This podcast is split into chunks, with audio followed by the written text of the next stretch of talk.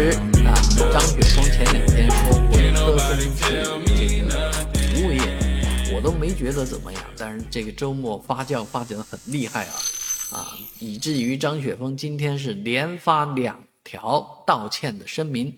啊，这个确实惹的人太多了。张雪峰说，所有文科专业都叫服务业，这话呢，你说错吗？哎，肯定也是有问题的，因为太绝对，是吧？但是你说对呢？哎，他这个话，嗯，真的啊，确实还听着蛮有一些道理在里面，啊，这个张张雪峰呢，长期给这个借助一些，呃，大家认知上的问题呢，挑动这个大家的神经，所以收割收割一波一波的流量啊。之前说的这个传播学啊，因为我也干这一方面工作，也也曾经发过视频啊，讨论过这个。传播学到底有用没用的问题，啊，当时其实听着他说的振聋发聩啊，而当时正好我还跑到人家大学里面的这个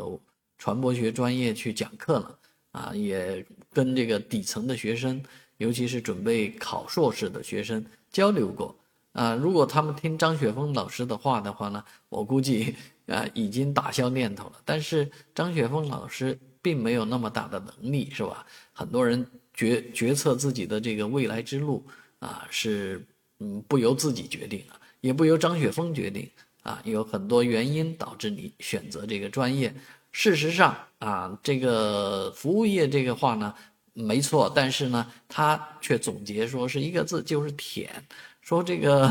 服务业做得好呢，是靠舔。来的这话又说的我也不不中听啊，不爱听。所以张雪峰老师不断的在说错话啊，虽然不停的在对不起，但是啊舔来舔去，确实是蛮让人觉得，呃，这个网红有点不靠谱啊，啊不大靠谱。虽然他说的话家长们听着都觉得挺靠谱的啊，但是确实啊，从你的角度来讲，文科和理科有多大区别？啊，我觉得在人工智能时代啊，这些都不是大的区别。相反，很可能文科啊，在人工智能时代啊最有用处了。